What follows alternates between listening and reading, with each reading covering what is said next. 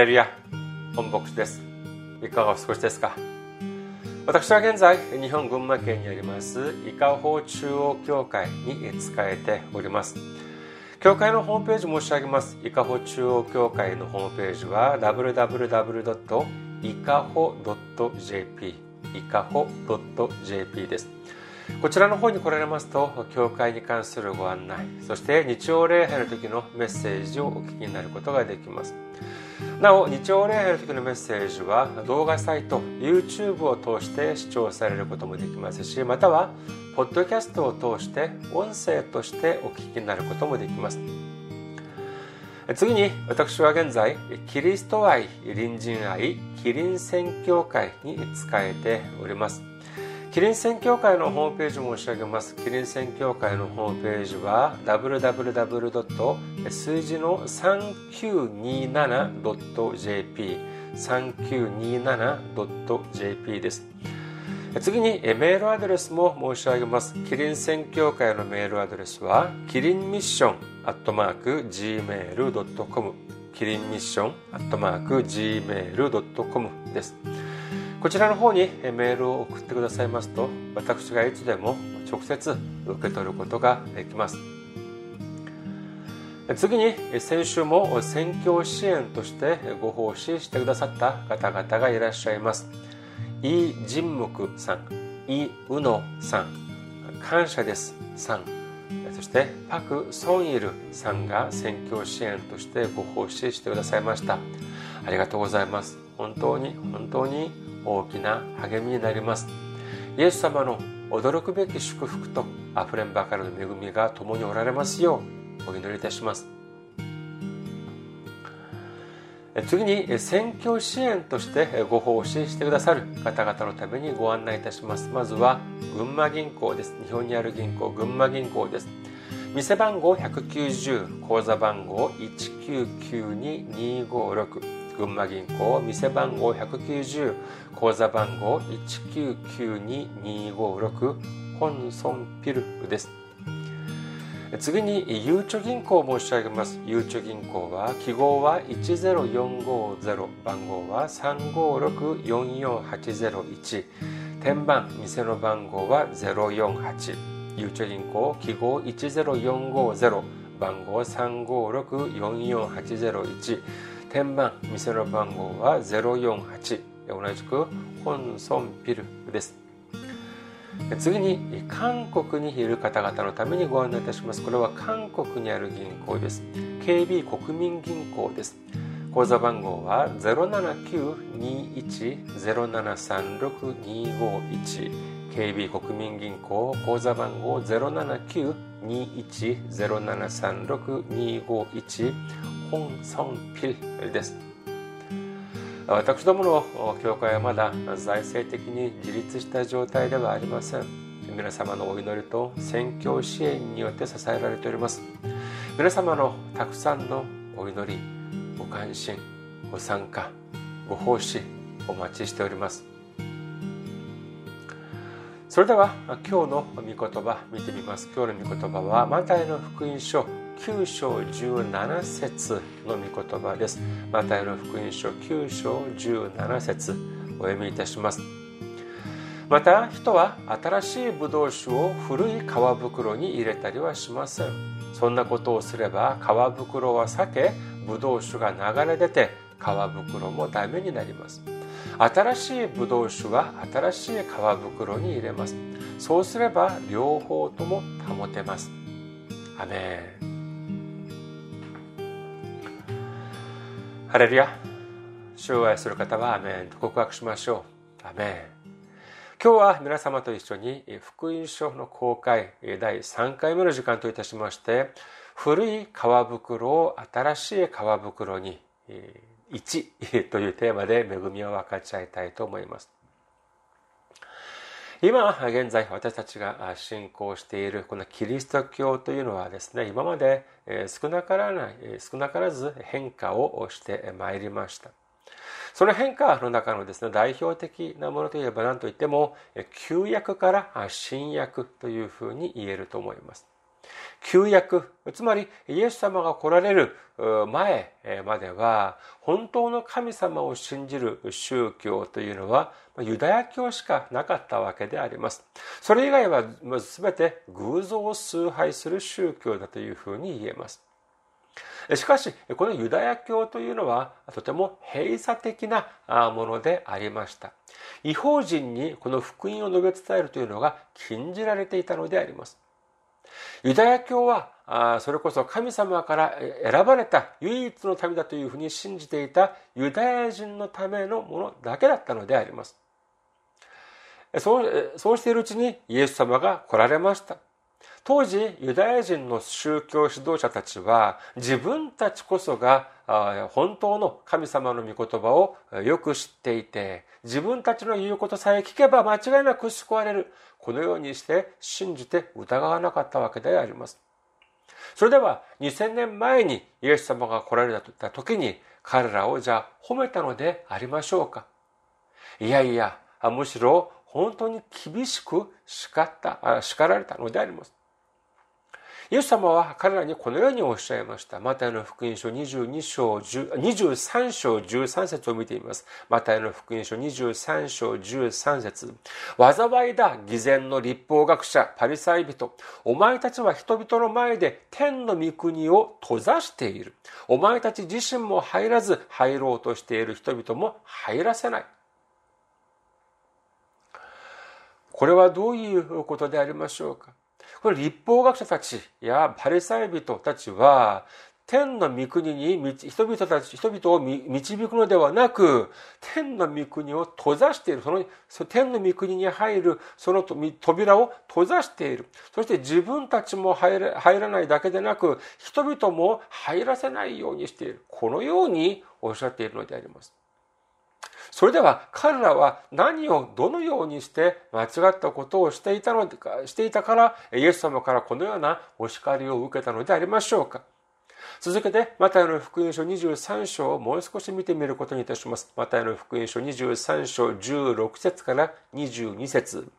災いだ、目の見えない案内人たち。お前たちは言っている。誰でも神殿にかけて誓うのであれば何の義務もない。しかし、神殿の黄金にかけて誓うのであれば果たす義務がある。愚かで目の見えない者たち、黄金とその黄金を聖なるものにする神殿とどちらが重要なのか。またお前たちは言っている。誰でも祭壇にかけて誓うのであれば何の義務もない。しかし、祭壇の上の捧げ物にかけて誓うのであれば果たす義務がある。目の見えない者たち、捧げ物とその捧げ物を聖なるものにする祭壇とどちらが重要なのか。祭壇にかけて誓うものは祭壇とその上にある全てのものにかけて誓っているのだ。また、神殿にかけて誓うものは神殿とそこに住まわれる方にかけて誓っているのだ。天にかけて誓うものは天と、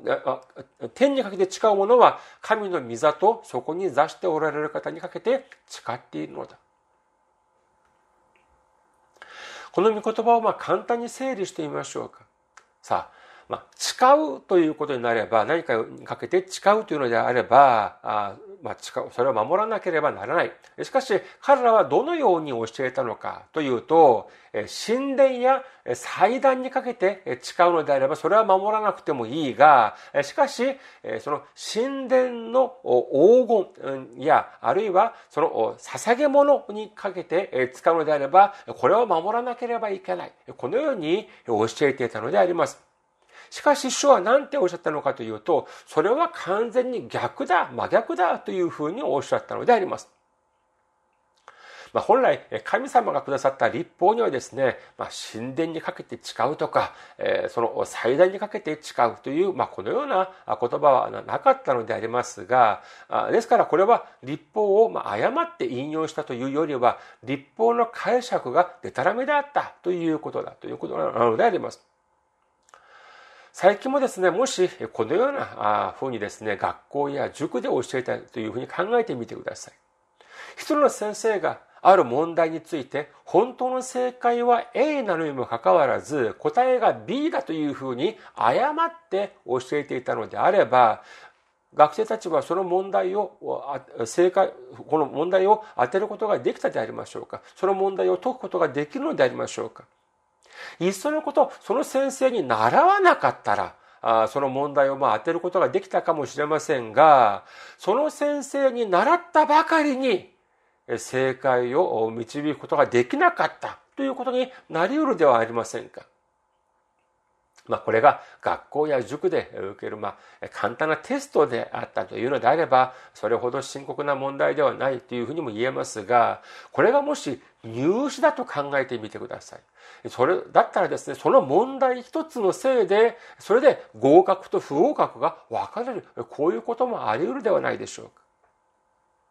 また当時のパレサイ人たちは神様がくださった元々の立法というのは613、の立法でありましたけれども、彼らはですね、これを2134まで増やして、それを人々に守らせる、こういうふうにしたというのでありますから、人々はもう本当に大変だったはずであります。このように当時のユダヤ教の指導者たちはですね、過ちを起こしているにもかかわらず、まるで自分たちが本当のことを教えているようにですね、威張っていたということでありますから、イエス様からこのような厳しいお叱りを受けたということなのであります。さあ、イエス様は交渉外を終えられ、そして十字架にかけられ、死なれ、そして、すでに予告されていた通り、3日目によみがえって、そして天に昇られました。天に昇られるとき、イエス様は何ておっしゃったでありましょうか？マルコの福音書16章15節それからイエスは彼らに言われた。全世界に出て行き、すべての作られたものに福音を述べ伝えなさい。これからは神様は、神様をを信じるのはユダヤ人だけではなく、全世界、すべての民族に福音を述べ伝えなさい。このようにおっしゃったのであります。このようにしてユダヤ教から新しく生まれたのがキリスト教だというふうに言えるのであります。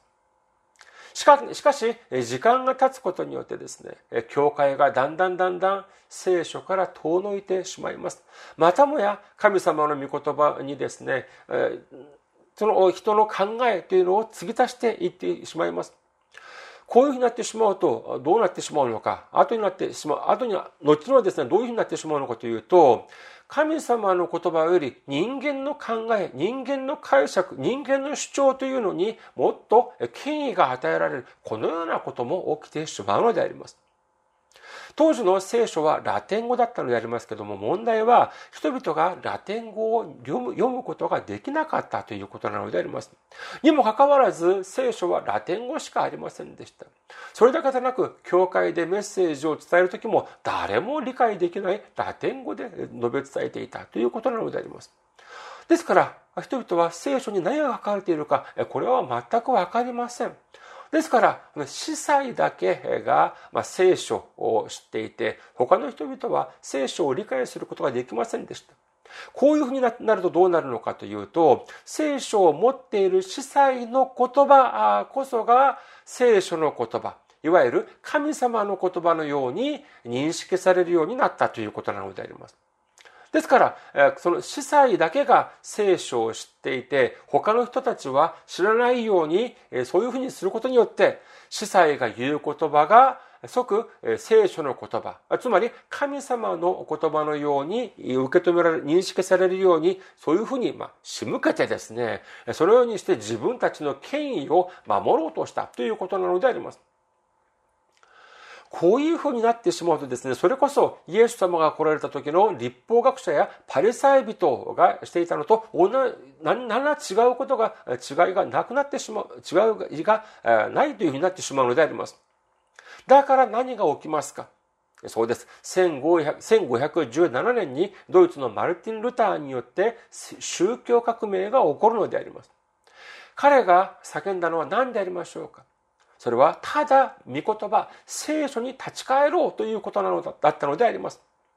その理由は、当時、教会が、まるでイエス様が来られた時のパリサイ人がそのようにしていたように、聖書、御言葉、つまり聖書から遠のいて自分勝手に聖書を解釈し、そして人々に守らせるように仕向けたからだったのであります。だからこそ彼が宗教革命を起こした時に一番初めにしたことは何かというと、まず何よりも一般の人々が聖書を読むこと、読める、読めなければならないということでありますから、聖書を自分たちの母国語であったドイツ語に翻訳したのであります。こういう風になってくると、初めてですね、何が本当の神様の御言葉であり、何が人間が勝手につけたデタラメな教えなのかというのが白日のもとにさらされることになったのであります。このような宗教革命を経てですね、キリスト教というのは旧教、まあ、カトリックから出てきて、新教、プロテスタントとなってですね、今のキリスト教会、プロテスタントの教会というのが生まれることになりました。しかし、歴史というのは繰り返されるからなのでありましょうか。今はこのプロテスタントの教会が問題なのであります。ここに神様の考えではない人間の考えが少なからず、またここに加えられてしまいました。そういうふうになってしまうと何、どんな問題が起こるのかというと、神様の御言葉、聖書の御言葉が変わってしまうということなのであります。正解でないものが正解だというふうに言うような、このようなとんでもないことが起きてしまうということもあり得るのであります。その理由は何でありましょうか？昔は一般の生徒たちがですね、聖書を知らなかったから、イエス様の当時は、えー、立法学者やパレサイ人たちが、そして16世紀にはラテン語を理解することができる司祭たちが自分たちのか、自分たちの勝手です、勝手にですね、自分たちは勝手に聖書を解釈し、これを守るように強要したということでありますが、じゃあ今はどうでありましょうか？今は聖書というのはもうたくさんの言語に翻訳されて、えー、ほとんどの人たちが自分たちの母国語で聖書を読むことができるようになってしまななっております。印刷技術もとても素晴らしい素晴らしく発展してですね本当に本も頑丈であります。それだけではありません。昔は値段も本当に高かったということでありますから、今はですね、まあ、でも比較的、まあ、えー、結構、まあ、下がったというふうに言えるのであります。教会にまあ何年、え、通っているということであれば、聖書の一冊や二冊ぐらいご自宅にあるのではないでしょうか。それでも、経済的な理由でですね、聖書を求めることができない、購入することができないというのであれば、ある程度のまあ教会、ある程度の規模がある教会に行ったらですね、そこに備え付けられている聖書の一冊ぐらいは、まあ、いただけることもあるのではないでしょうか。だってそうでしょう。まあ、普通もある、ある程度の規模のある教会だというふうにになればですね、まあ、数十冊、場合によってはもう数百冊、その中古の聖書が、古本の聖書があるかもしれません。なのにですね、そのいや、私は本当に聖書を読んでですね、神様を信じてみようというのですが、お金がなくて購入することができません。なんとかなりませんか？って、こういうふうに頼んだらですね、そこにある聖書の一冊ぐらい、えー、それこそいただけるのではないでしょうか。聖書に書く、そしてですね、聖書に書かれているものが本当難しいというふうに言われるかもしれません。昔はですね、日本の聖書も難事とかですね あらんこととかですね、こういうような言い回しでありましたけれども、今は新海訳、そして今新海訳2017番、まあ、使っておりますけれども、それ以外にもたくさんのいい聖書がたくさんあります。このような聖書を見てみるとですね、本当に日常会話で使っているような、このような言葉と何ら変わらない、そのような聖書もたくさんあるのであります。それだけではありません。まあ、50年代や、西暦1950年代、60年代、まあ、それぐらいですね。それぐらい見ていますと、まあ、全国民の教育レベルというのはそれほど高くなかったというのが、まあ、実情でありましょう。ですから、まあ、分厚い聖書を読むよりは、ただまあ僕先生がおっしゃってくださることがまあ聖書にある書かれていることだろうということでですね、聖書をまあその勉強するよりは、ただまあ断食をしたり、お祈りをしたり、賛美をしたり、これでまあ病も癒し、そしてまあお金持ちにもなり、経済的にも潤って、ああ、ハレルヤ。これがまあ信仰の全てだったかもしれません。しかし、今はどうでありましょうか？日本や韓国を見てみてもですね、高校を卒業して大学をはじめ、それ以上の高等教育機関に進学する、その進学率はですね、70%を超えているというふうに言います。以前はですね、え勉強ができた一部、秀才だけが入ることができた大学でありますが、今は学校の数も増え、一方で人口は減ってきたということでありますから、まあ、学校のま看板にですね、欲を出し、欲をま出さなければ、正直誰でも入ることができるというところも多いというふうに言えます。このような状況であるにもかかわらず、今、私たちのキリキリスト教、プロテスタントというのはですね、もしかしたら過去と同じような問題が起きているかもしれません。ユダヤ教からキリスト教、そしてプロテスタント、このように発達してきたにもかかわらず、依然として同じ問題が繰り返されているのであります。その理由は何でありましょうか？それはまさしく人々が聖書から遠のいていってしまっているからなのであります。それでは、今は誰でも聖書を手軽に購入することができる、手に入れることができるというふうになっているにもかかわらず、なぜ人々は聖書から遠のいているのでありましょうか？理由は簡単です。人々が聖書を読まないからなのであります。いくら本の値段が手頃になり、いくら言葉遣いがたやすくなり、簡単になり、いくら本が丈夫で、そしていくら人々の教育のレベルが高くなったと言っても、結局人々が聖書を読まないというのであれば、何の意味もないではありませんか。こういうふうになってしまうと、やはり問題が再び生まれてしまうのであります。過去はパレサイ人や司祭がですね、聖書を読めなかった人たちを対象にしてえ、神様の御言葉通りではなく自分勝手に教えてそれが問題が起きたというのであれば今はどうなのかというと牧師や教育者たちが聖書を読まない人々を対象にして自分勝手に教えている。だからこそ問題がまた生まれるということなのであります。それでは、そういうふうにするとどのような問題が起こるのかというと、それこそ古い皮袋たちが増えてしまうということなのであります。神様の御言葉、聖書の御言葉は本当はそうでないにもかかわらず、人々の古い考えにとらわれて、まるでそれが神様の御言葉のように人々に認識されることによって、結局、古い皮袋があちこちで破裂して避けているということが起きてしまうのであります。それではこのような古い皮袋をなくすために私たちはどうしなければならないのでありましょうか答えは簡単です。私たち一人一人が聖書を読み、聖書を正しく理解しなければならないのであります。それでは人々は本当に聖書を読みたがらないのでありましょうか？いや、そうではありません。人々は聖書を読みたいと思っています。聖書を知りたいと思っています。しかし問題は何かというと、既存の教会できちんと聖書の勉強が行われていないということなのであります。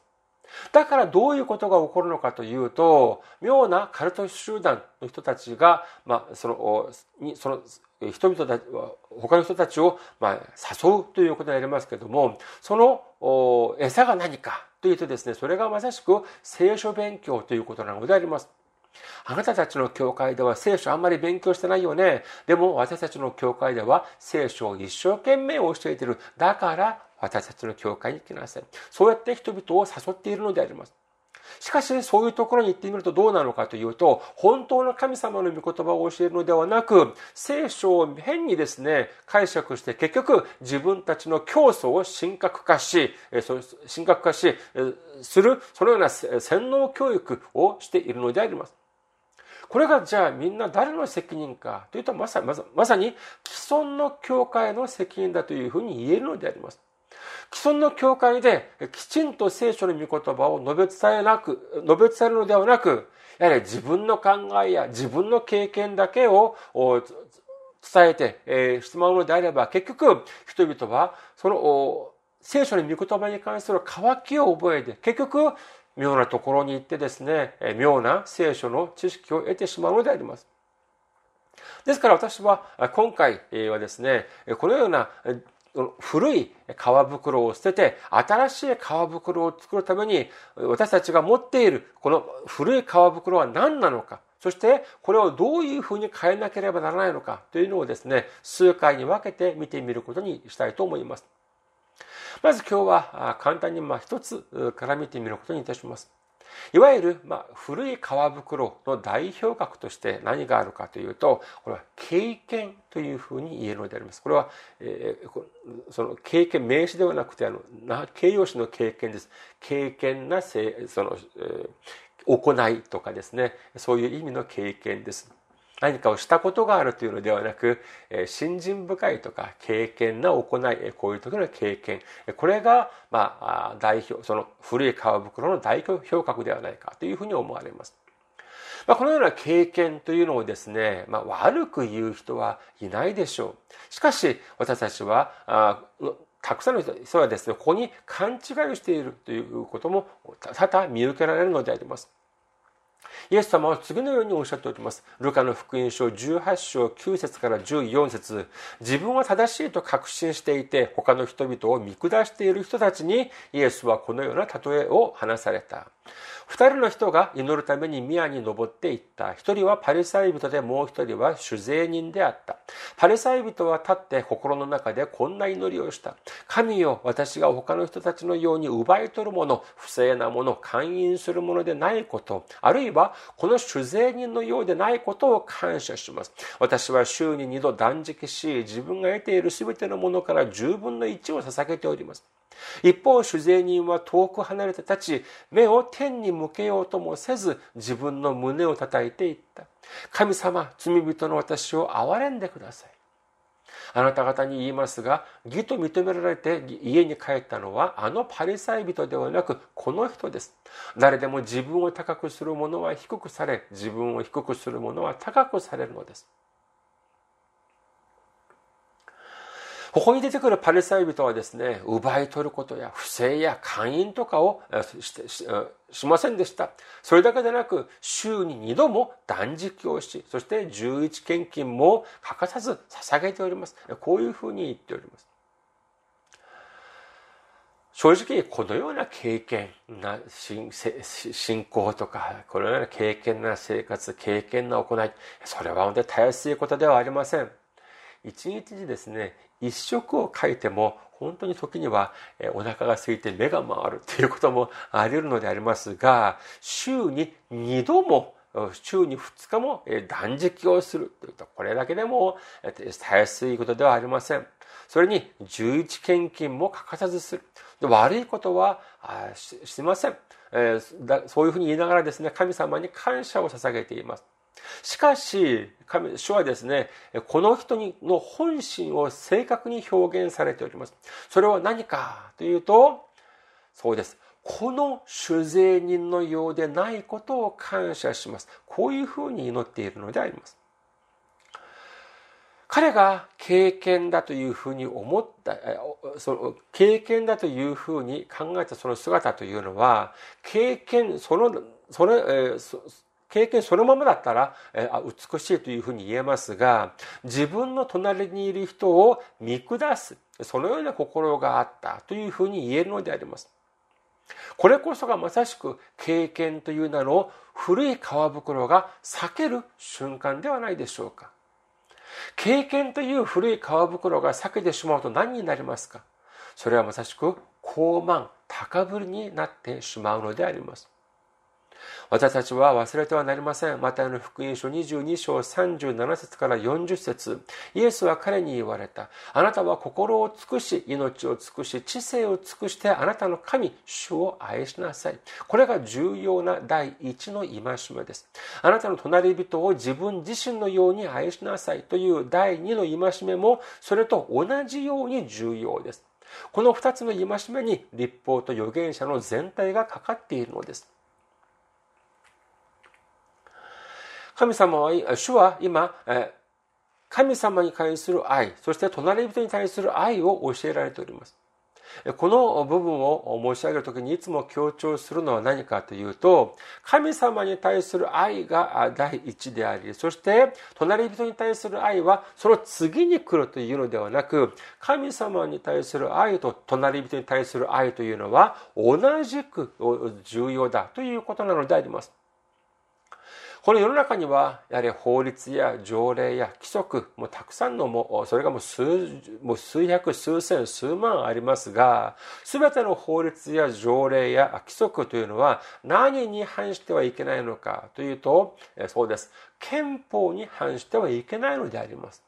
もし憲法から、憲法に反しているというようにですね、裁判、その、裁判所の判決が下すということになると、即その規定というのは無効になってしまうのであります。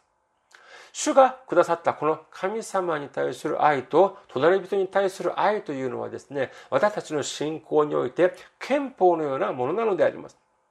いくら有名な牧師先生や、いくら有名な教授が言った言葉だと言ってしても、この神様に対する愛と隣人に対する愛からはみ出てしまうのであれば、その瞬間、この教えというのは何の意味もなさなくなってしまうのであります。それでは私たちにとって隣人とは誰でありましょうか？それこそ隣にいる人、私たちの周りにいる人、私たちの近くにいる人が全て私たちの隣人なのであります。これは単に物理的な距離に限りません。最近は、まあ、ネット、インターネットがですね、日常化されることによって、遠くにいる人も、たやすく連絡が取れるということも取れやすくなっているというふうにも言えます。このような人たちも全て皆が私たちの隣人なのであります。このような隣人を愛し、そして、え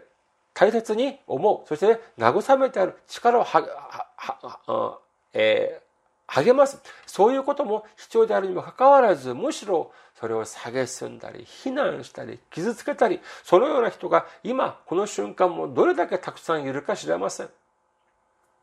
しかし、もっと深刻なのは何かというと、このようなことがまさに教会の中でも行われているということなのであります。私はあんないいことをした、こんないいことをした、本当に感謝だというふうに言いながら、その心の一方では高ぶりがあるのであれば、その瞬間、それは経験ではなく、高慢、高ぶりになってしまうのであります。以前、韓国のその大企業の会長がこのようなことを言ったというふうに聞きます。すべて変えなければならない。妻や子供以外はみんな変えなさい。もしかしたらですね、今、この言葉というのは私たちキリスト教の全ての教会に当てはまるのではないかというふうに思われます。私たちも全て変えなければなりません。それでは何を以外変えなければならないのでありましょうか？それはまさしくイエス様、聖書以外すべて変えなければならないということを信じる皆様であることをお祈りいたします。